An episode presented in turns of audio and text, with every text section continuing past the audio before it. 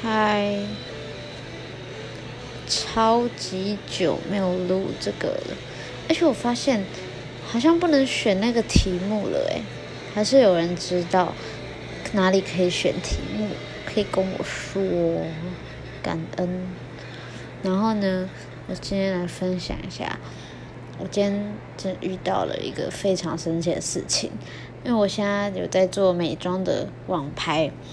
然后我就发现，我现在的粉丝数还就是算很蛮少，就 I G 三百多个人，然后然后虾皮在一百多个吧，然后就